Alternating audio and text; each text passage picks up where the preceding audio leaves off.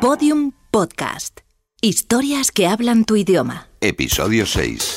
Mañana empiezo a decir no.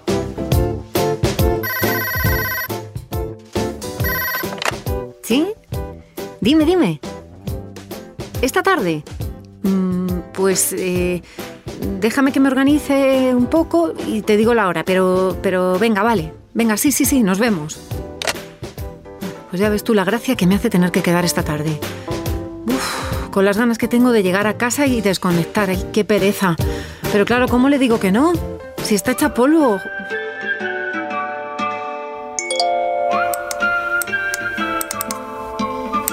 ¿Cómo vamos a entregar esto antes del viernes? Si es que es imposible.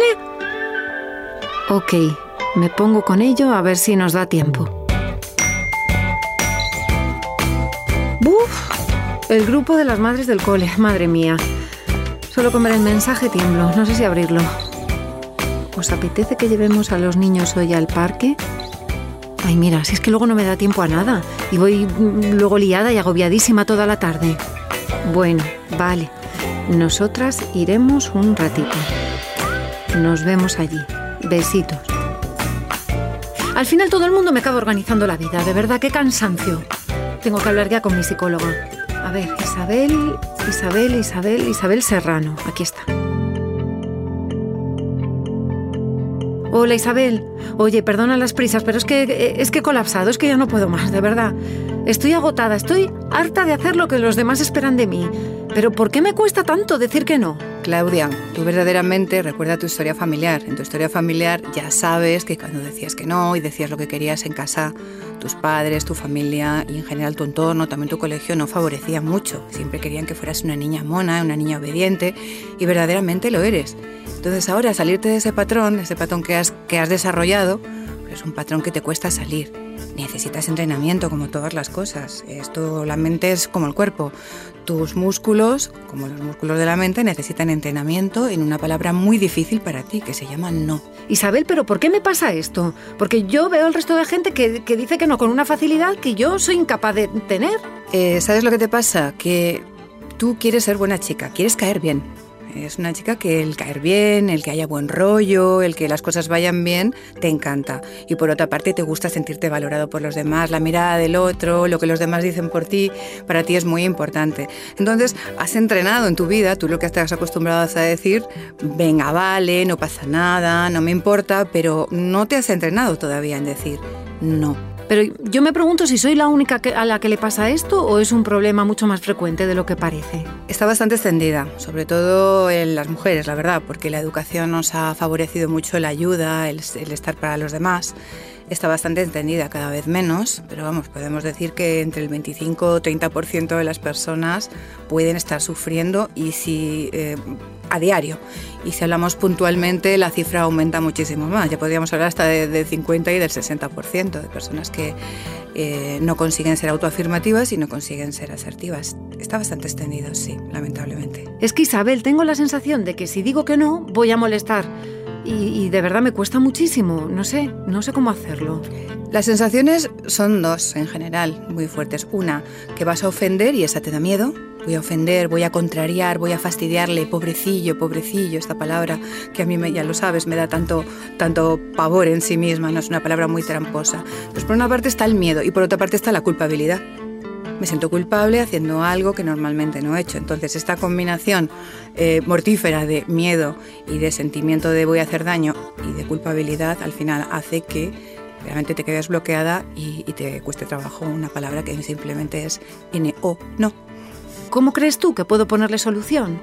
No dar explicaciones, por ejemplo, es muy importante. Las personas cuando dicen que no o no quieren hacer algo empiezan a dar un montón, un montón, un montón de explicaciones hasta que al final se han perdido a sí mismas. Otra muy importante es utilizar un lenguaje personal, que es un lenguaje autoafirmativo, que es decir, yo lo que quiero, yo lo que deseo, a mí me gusta, a mí no me gusta, lo que, lo que quiero hacer, lo que no quiero hacer.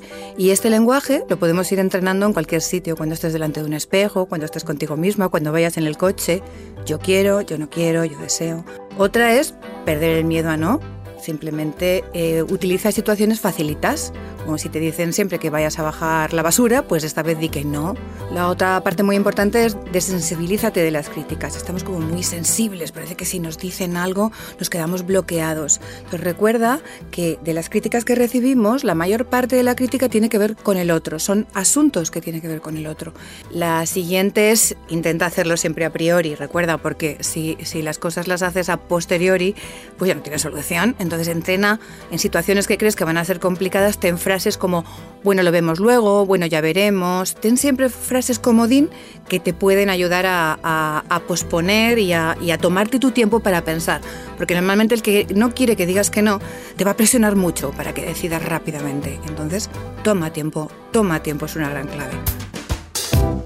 Nine la, no, oji, yokai no, no, no, no, no, no, nia. ¿Quieres ayudarnos? Oh, me encantaría, pero no me apetece. Hay diferentes perfiles de personas incapaces de decir que no. El buen rollista. El buen rollista es un, un tipo que necesita caer bien. O lo más importante en el mundo es que los que están a su alrededor digan qué majo. Esta es su, su fase preferida. Y, y en general lo que pasa es que suele decir muy a menudo, como decíamos antes, eh, bueno, no pasa nada, va, sí, no, no sucede nada. Pero es que en el inconsciente siempre sucede algo. Es decir, lo que tú afirmas, lo que tú decides hacer, siempre deja una marca. Y por lo tanto al final le pasa, le pasa factura. El complaciente. El complaciente está muy extendido, quizás es el que está más extendido, y es que necesitan ser eh, valorados, necesitan la valoración de los demás, es decir, la idea de, de su valía viene de lo que el otro dice de ellos. Entonces están siempre muy orientados a la palabra del otro, son muy susceptibles a la magia de la palabra, porque las palabras le están condicionando su estado interno. No es un proceso propio de cómo yo me estoy hablando a mí mismo que crea mi estado interno, sino lo que cómo el otro me habla o cómo el otro me responde, lo que crea mi estado interno. El codependiente. El codependiente es la parte quizá más patológica, por llamarlo de alguna manera, más trastorno y es que necesitan ser más amados que respetados, necesitan sentir que se les quiere. Preguntan a menudo, ¿me quieres? o se valora, valoran mucho la relación en función de si son queridos y no en función de si la persona les está respetando. El amor lleva implícito respeto. Entonces, ¿es el cerebro el que pone las trampas? ¿Cómo lo hace? Con pensamientos pues eh, hay una serie de pensamientos que, inducen a tener problemas con la complacencia y con la dificultad para decir no. Por ejemplo, la creencia de que tengo que caerle bien a todo el mundo. Y es que si le caigo mal a uno, me encuentro mal. Esta está muy extendida, es decir, hay que inevitablemente aceptar que tenemos un 15% de público que hagamos lo que hagamos no le gustamos. Eso es la, la realidad objetiva. Con sentimientos. La mayor es el miedo, el miedo al conflicto mucho miedo el hecho de que los demás, eh, que haya conflictos en tu entorno o, y muchísimo más todavía generarlos tú. Y eso, si de vez en cuando haces una pauta distinta o cambias alguna conducta, produce este sentimiento de, de, de culpa. Con hábitos. El delegar es el que más notas, o sea, personas que están sobrecargadas, siempre llevan como 12 mochilas, de las cuales 11 le sobran, porque son de otras personas, o esa tendencia que si hay problemas, a la huir, a huir, a la huida, uy, uy, uy. Tú ya decía una persona con la que yo trabajaba, un paciente precisamente, decía, yo cuando hay problemas en mi casa, mira, lo que yo quiero es ver la tele y leer el periódico. Basta simplemente hacer una técnica que yo le llamo la técnica egipcia. ¿Tú sabes dónde miran los egipcios en los cuadros, no? Una vez miran a la derecha y otra a la izquierda. Una vez a la derecha y otra vez a la izquierda. Una a la derecha y otra a la izquierda. ¿Qué estás diciendo? Que no. Eso. La técnica egipcia. El diccionario de la Real Academia Española describe a las personas asertivas como aquellas que expresan su opinión de manera firme. Hay quien dice que la clave del éxito de Steve Jobs fue saber decir que no. Él mismo decía que solo aprendiendo a decir que no podemos concentrarnos en las cosas verdaderamente importantes. Una película, Buscando a Eric. Eric Bishop, un cartero de Manchester fanático del fútbol, atraviesa una dura crisis. Su hijo trapichea con gángsters, su hija le echa en cara su actitud y su vida sentimental es un auténtico desastre. En medio del caos aparece Eric Cantona, su ídolo, estrella del Manchester United. Se le aparece a modo de alucinación para intentar ayudarle a retomar las riendas de su vida. Joder. Tienes que decir no. No. Venga, dilo. No. En francés. No. No. Con autoridad. No. No. Más, más, más. No. No. No. No. Con dos cojones. ¡No! No. ¡No! No. ¡No! No. ¡No! No. ¡No! No. ¡No! No. ¡No! No. No. No.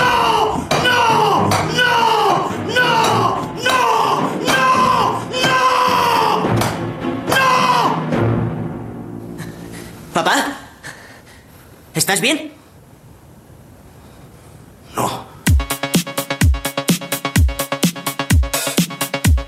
Libro. Cuando digo no, me siento culpable. Nadie es una isla en sí mismo, dijo John Donne, y con razón. Dar un paso más y afirmar que todos los hombres son mis hermanos y mis amigos, sin embargo, rebasa toda licencia literaria y todo sentido común. Sea lo que sea lo que usted o yo hagamos, siempre habrá alguien a quien no le guste. Y hasta es posible que esté alguien para relacionarnos o enfrentarnos adecuadamente con una persona. Necesitamos contar de antemano con su buena voluntad como hermano o amigo.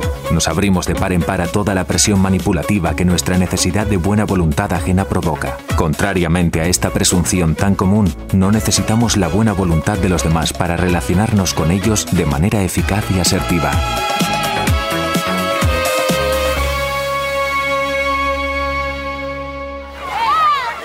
Si es que mira a los niños, qué naturalidad para decir a todo que no. Es que me da una envidia.